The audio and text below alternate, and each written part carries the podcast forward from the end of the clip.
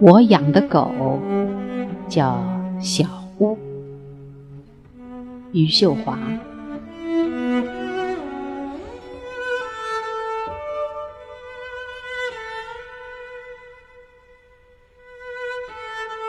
我拨出院子的时候，它跟着。我们走过菜园，走过田埂，向北去。外婆家，我跌倒在田沟里，它摇着尾巴，我伸手过去，它把我手上的血舔干净。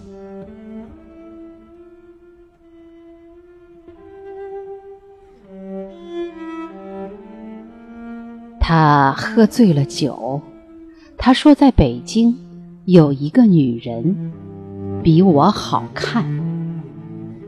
没有活路的时候，他们就去跳舞。他喜欢跳舞的女人，喜欢看他们的屁股摇来摇去。他说，他们会叫床，声音好听，不像我一声不吭，还总是蒙着脸。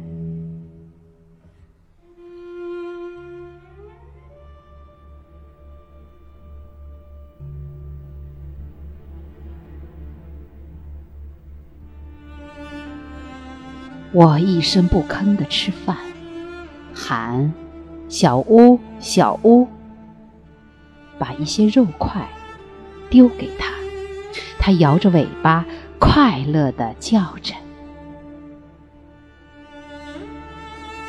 他揪着我的头发，把我往墙上磕的时候，小屋不停地摇着尾巴。对于一个不怕疼的人，他无能为力。